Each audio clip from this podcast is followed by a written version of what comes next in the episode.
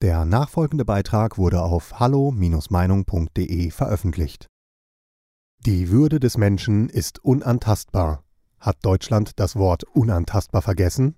Ein Gastbeitrag von Helmut Kritzal, Polizeihauptkommissar im Ruhestand.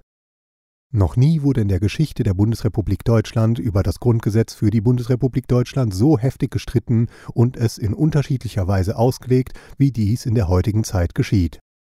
Was jedoch bei all den Diskussionen auffällt, ist, besonders wenn es hierbei um die Corona-Maßnahmen und um die neuartigen Impfungen geht, wie wenig über die Menschenwürde in diesem Zusammenhang gesprochen wird.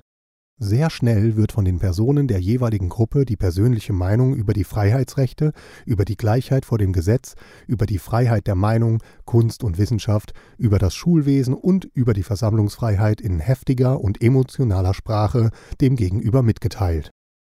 Frauen und Männer aus der Politik und von den Medien, ebenso aus dem wissenschaftlichen und ärztlichen Bereich, erwecken den Eindruck, dass die Präambel des Grundgesetzes für sie wohl etwas Fremdartiges ist.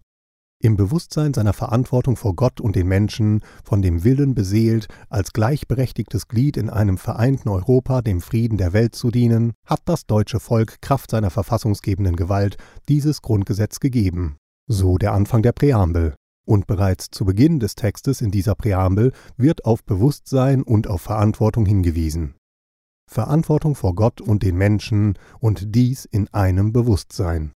Nun gibt es in unserer heutigen Zeit sehr viele Menschen, welche die Evolutionslehre angenommen haben und an keinen Gott glauben. Hierzu könnten Menschen, die nun zu dieser Gruppe gehören, sagen, die Präambel des Grundgesetzes trifft für mich nicht zu.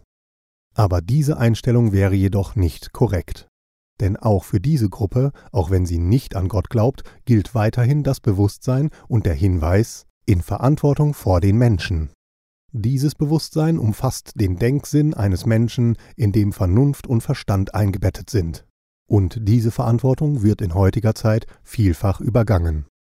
Artikel 1 vom Grundgesetz für die Bundesrepublik Deutschland beginnt wie folgt.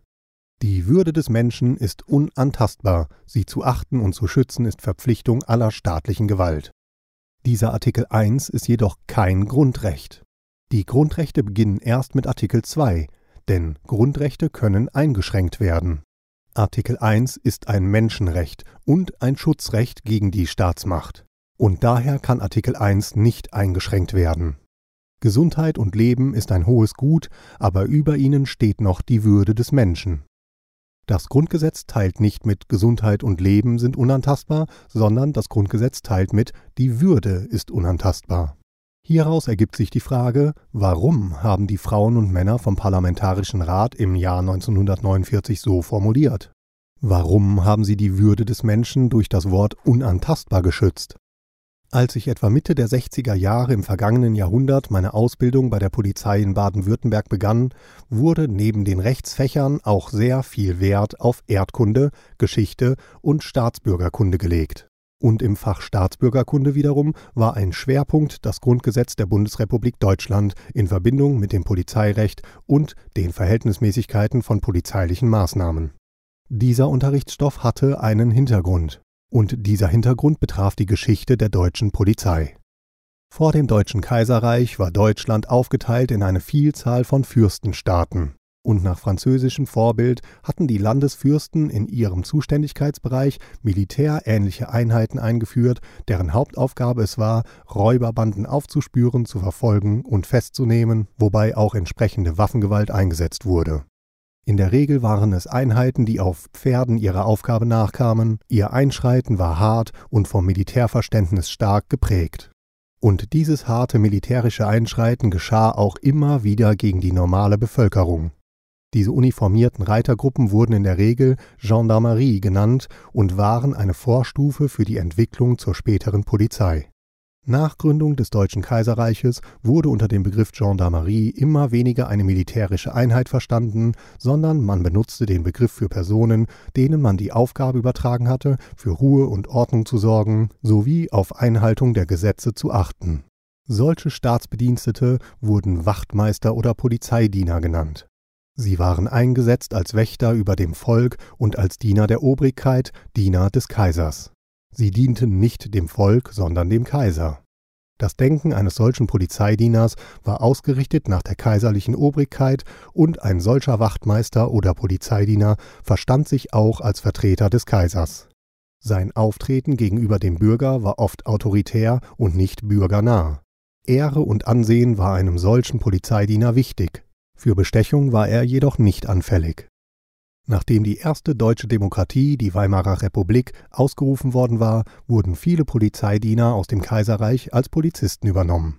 Und die Polizei in dieser Demokratie wurde zu einem Spielball zwischen den rechten und linken antidemokratischen Parteien und schwachen Demokraten zerrieben in Straßenkämpfen mit den Personen aus den radikalen Parteien und von der verantwortlichen Politik oft im Stich gelassen, sehnte sich ein großer Teil der damaligen Polizei zurück nach der Macht der ehemaligen kaiserlichen Obrigkeit. Auch wenn im Kaiserreich die Bevölkerung eingeteilt war in Arbeiter-, Bürger- und Beamtengruppen und eine Adels- oder Herrenklasse zudem noch über den genannten Gruppen stand und diese Unterschiede zu sozialen Ungleichheiten führten und es somit immer wieder zu Spannungen und Unruhen in der Bevölkerung kam, hatte die Polizei in der Weimarer Republik das Ansehen und die Wertigkeit der Polizei in diesem ehemaligen deutschen Kaiserreich nicht vergessen. Nun wurde Adolf Hitler zum Reichskanzler ernannt. An der Spitze des Deutschen Reiches stand wieder eine Obrigkeit, den man jedoch nicht Kaiser nannte, sondern Führer. Viele Bürger von Deutschland in der damaligen Zeit waren von diesem Politiker begeistert. Aber es gab auch Menschen, bei denen es nicht zutraf.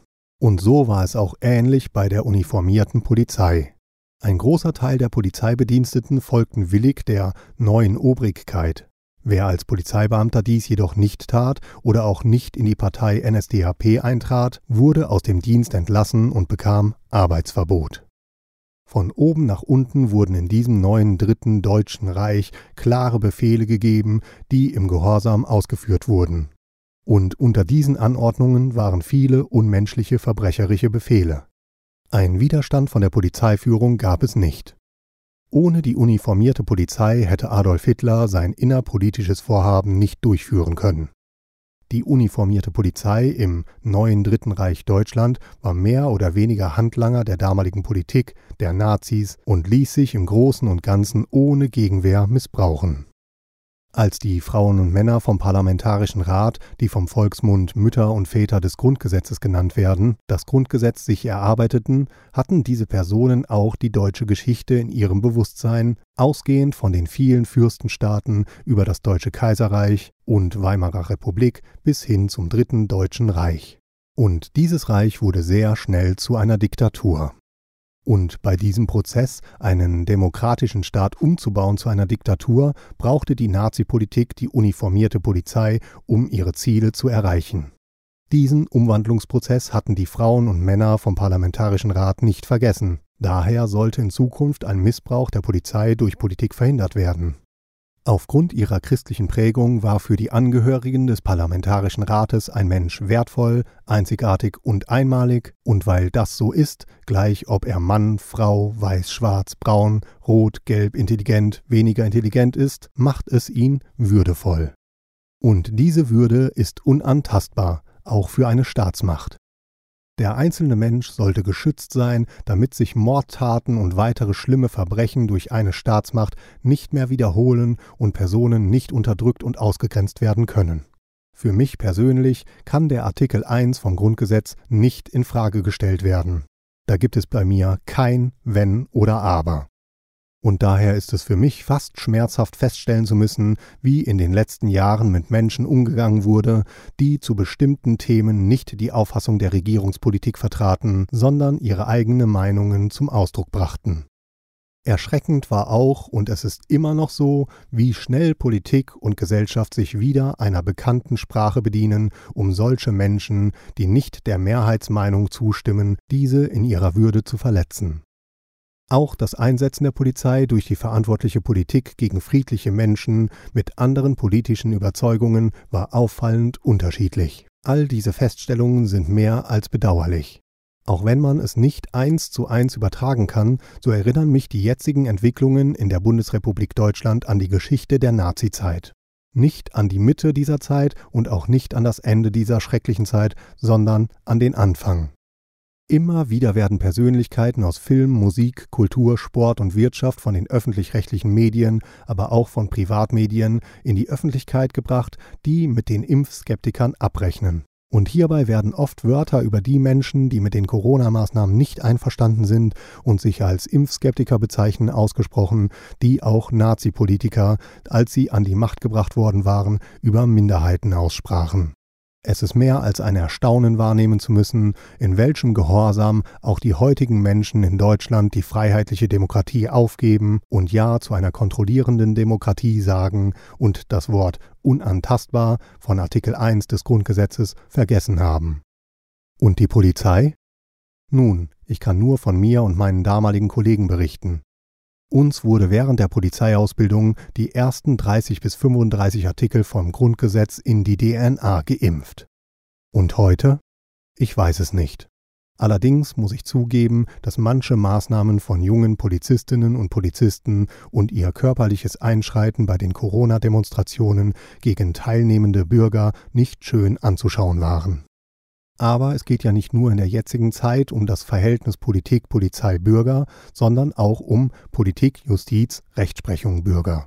Denn auch dort haben sich Veränderungen ergeben, die nicht erfreulich sind. Bei diesem Beitrag handelt es sich um die Meinung des Verfassers. Hallo Meinung ist überparteilich und lässt einen offenen Austausch unterschiedlichster Meinungen aus dem breiten demokratischen Spektrum zu. Die Beiträge unserer Leser sind eine Meinung bei Hallo Meinung und geben nicht generell die Meinung von Peter Weber und Hallo Meinung wieder. Liebe Zuhörer, ohne Sie wäre unsere Arbeit nicht möglich. Alle Informationen zu unserer Kontoverbindung finden Sie im Begleittext. Herzlichen Dank für Ihre Unterstützung. Weitere Beiträge finden Sie auf hallo-meinung.de. Wir freuen uns auf Ihren Besuch.